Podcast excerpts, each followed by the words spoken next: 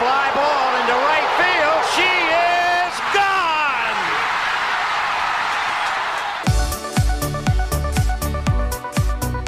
我是爱运动的子路，跟你一起聊聊运动赛事，聊聊中华职棒中心兄弟象。欢迎收听黄色性感带。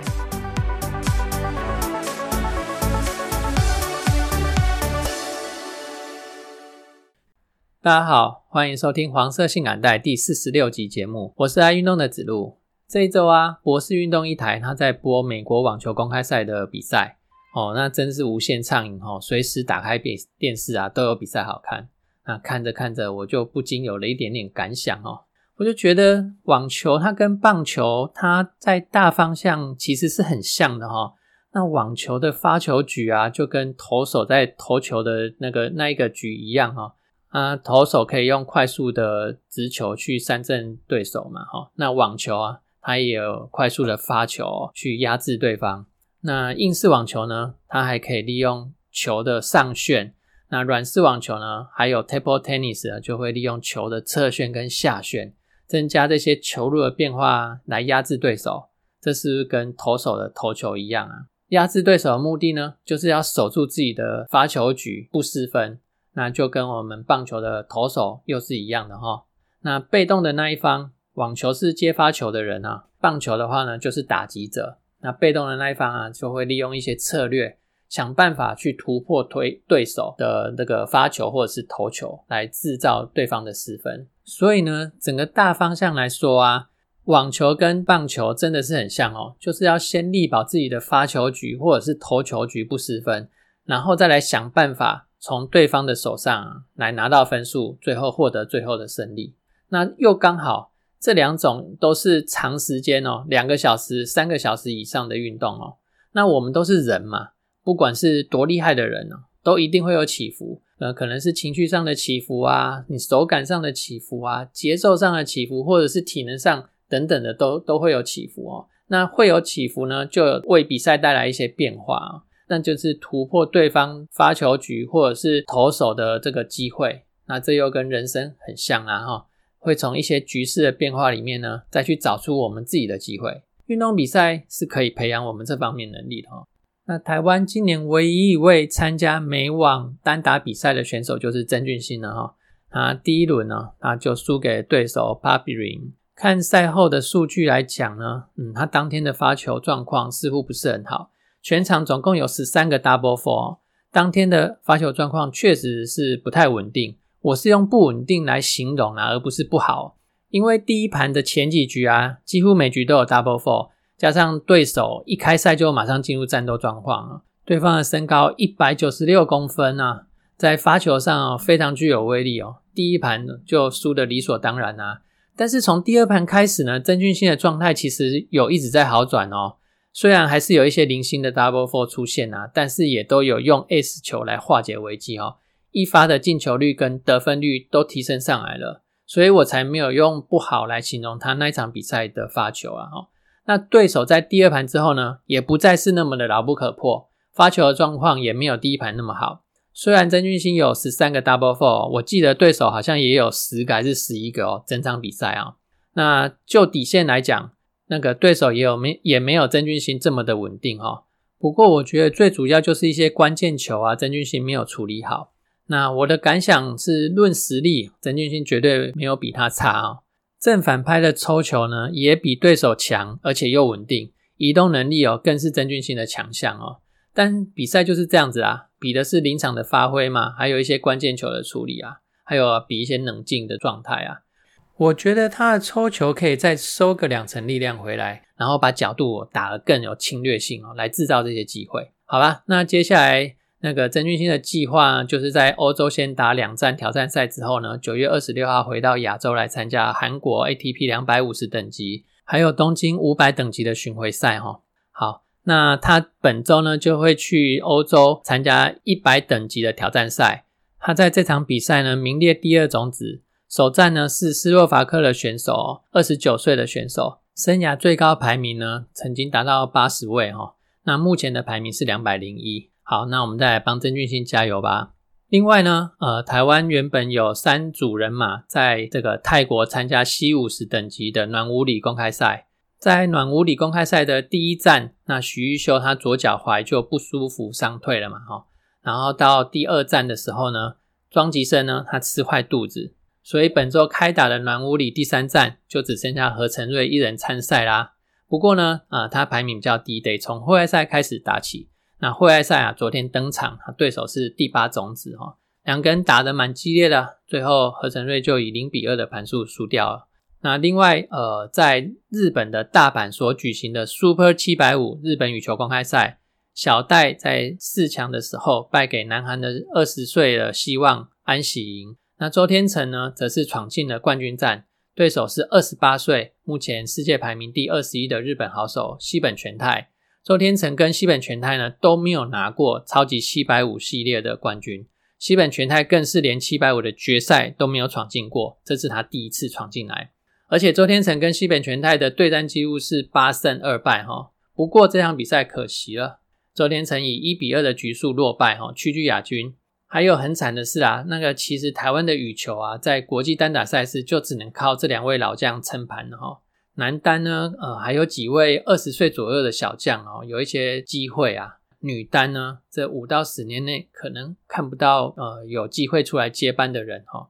啊，我们在新闻上比较常看到的这个交大学霸许文琪哦，近期在国际赛打得不错哦，但是他今年也要满二十四岁了哦，世界排名还在三十几名哦。那以女单的这个年纪来说呢，二十三岁到二十五岁会是巅峰期哈。如果这两年还拼不上去的话呢，那以后可能就比较难了。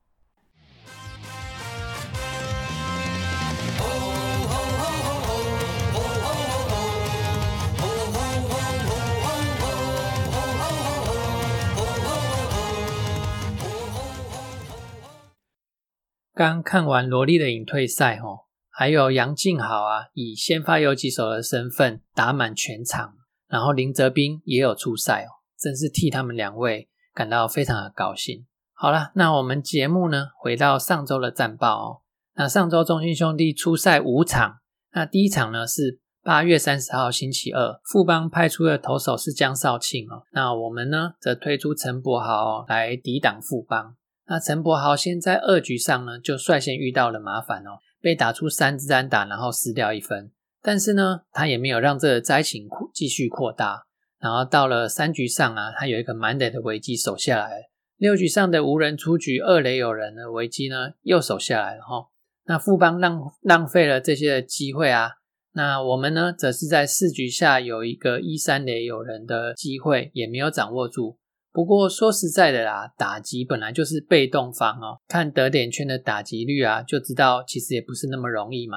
得点圈的平均打击率才三成多，代表你十次打击啊。有七次都是会失败的。好，那五局下半两人出局的时候哦，那个岳小弟一个不起眼的内野安打，然后再倒上二垒，王威成呢他就抓住了这个机会，四十一集哦，打回了追平分哦。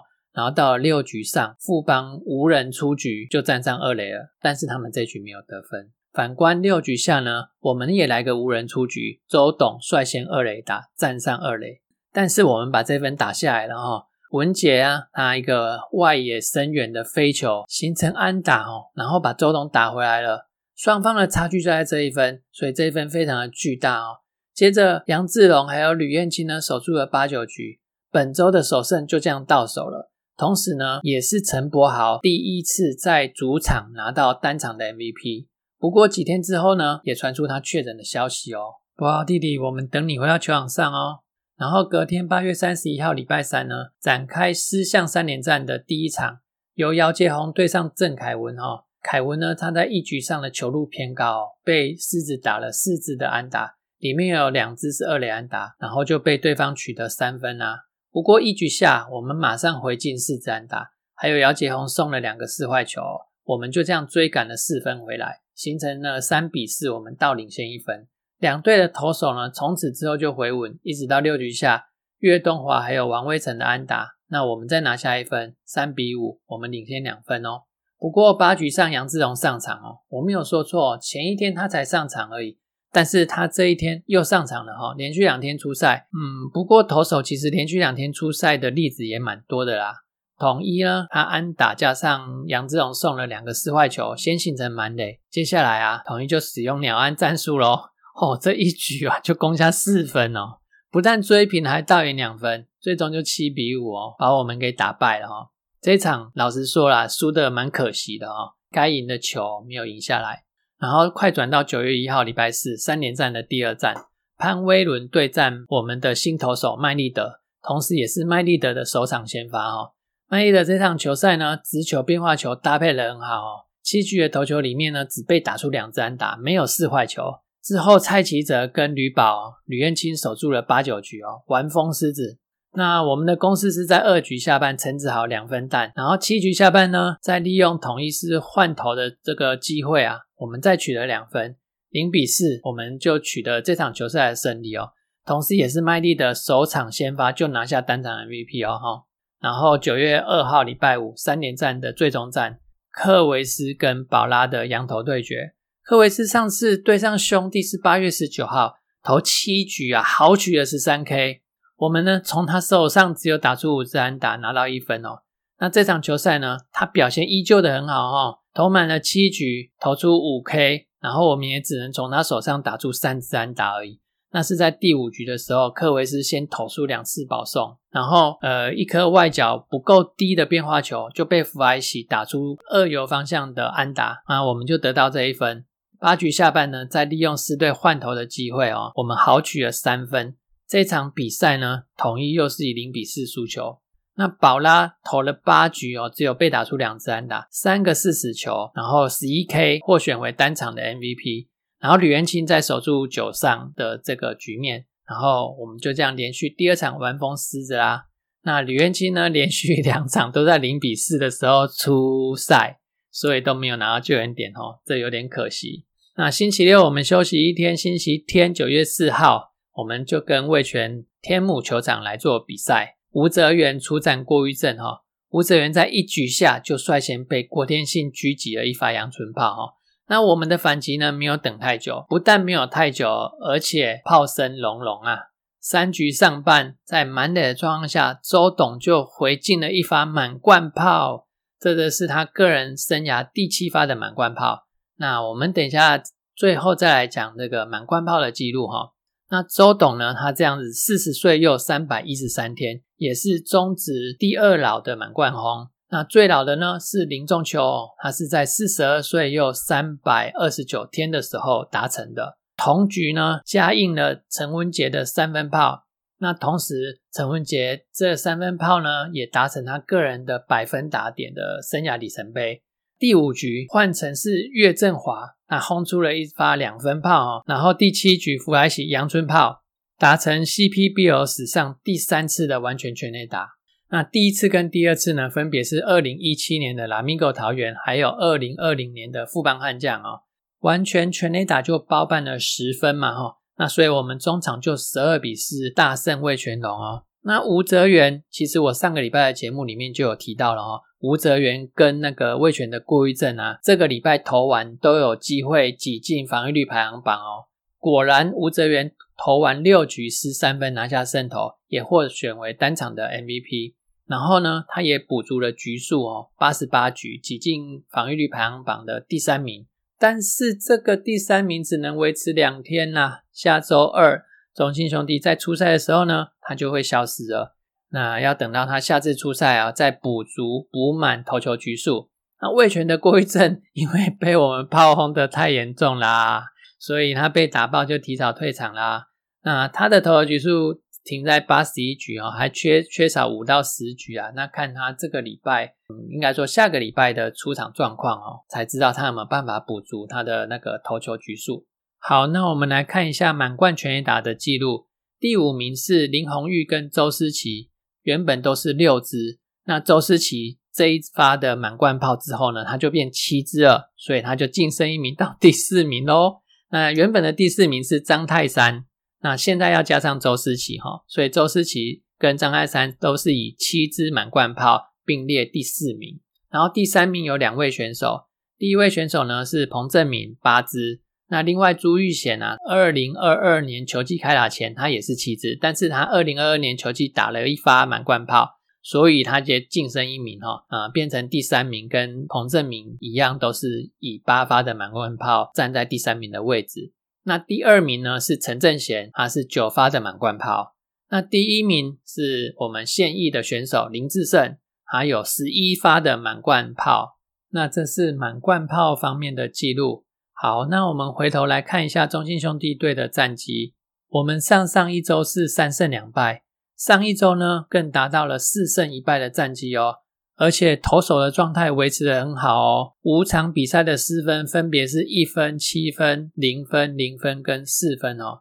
投手这样的好表现呢，也难怪我们的战绩也会越来越好嘛。而且我们现在的羊头只剩下德保拉一位哦。呃，本土先发他会表现的很好哦，有很多人都说是因为弗莱喜配球的关系哦。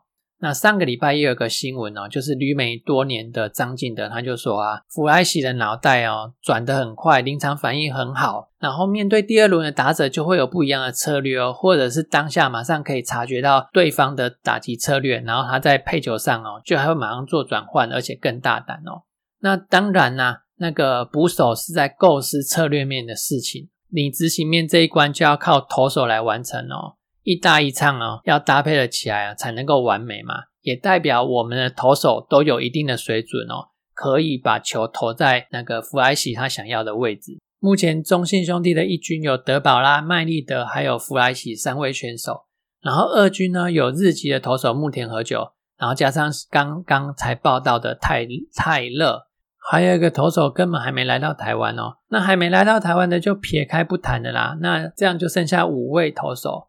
那因为可以注册四个人啊，所以我觉得应该就是德保拉、麦利德跟捕手弗莱希尔，然后再从牧田跟新来的泰勒里面去二选一哦。那今年中职的洋将登陆截止截止日是九月十九号嘛，哦，还有半个月的时间哦，可以观察一下新来的这个投手泰勒他的投球状况。今天乐天桃园队输球哈，但是他继续坐稳第一的位置哦。那第二名跟第三名呢，分别是味全跟中信兄弟。味全跟中信兄弟两队之间没有胜差，但是味全的胜率稍微高了一点哦。那距离第一名的乐天桃园队有四场的胜差，那第三名的中信兄弟呢，距离第一名的乐天桃园也有四场的胜差。然后第四名的是富邦悍将。啊，距离乐天桃园队有五点五场的胜差。那最后一名是统一哦，它距离的那个第一名的乐天桃园呢有九场的胜差。这几周中信兄弟都表现的还算不错哈，主要就是我们投手群稳下来咯。那我相信只要我们投手群继续有这样的表现哦，接下来我们战绩一定会越好。剩下四场的胜差就可以追上乐天桃园，再加把油吧，各位。接下来是本周的赛程的部分哦。本周的赛程是一个一加四的赛程。首先是星期二在天母出战味全龙，然后星期四在台南出战统一师。接下来回到洲际球场，要跟富邦进行三连战。这个九月九号到九月十一号的三连战呢，也是同时也是我们的鬼灭之刃主题日哦。现场会贩售多样的商品哦，都是以鬼灭之刃主角的特色进行设计的哦。然后有五款的特色球衣跟帽款哦，丹治郎、祢豆子、岩柱、善意、伊之伊之助，通通都有。也有毛巾、抱枕、棒球、亚克力立牌等等多样的商品哦。呃，最重要的是商品贩售的时间哦，分别是九月九号礼拜五、九月十号礼拜六、九月十一号礼拜天的早上十一点，在 B Space 中心兄弟南港旗舰店开始贩售哦。然后在九月九号礼拜五、礼拜六、礼拜天，洲际球场两点下午两点开放进场之后呢，也会在洲际球场内野大平台开始贩售哦。然后其他更详细的商品资讯，例如价格啊、款式啊等等的，再请上中信兄弟的官网来去查看一下。那以上就是本周的节目啊，对我们节目有任何的批评指教，再欢迎留言给我们。谢谢您的收听，再见。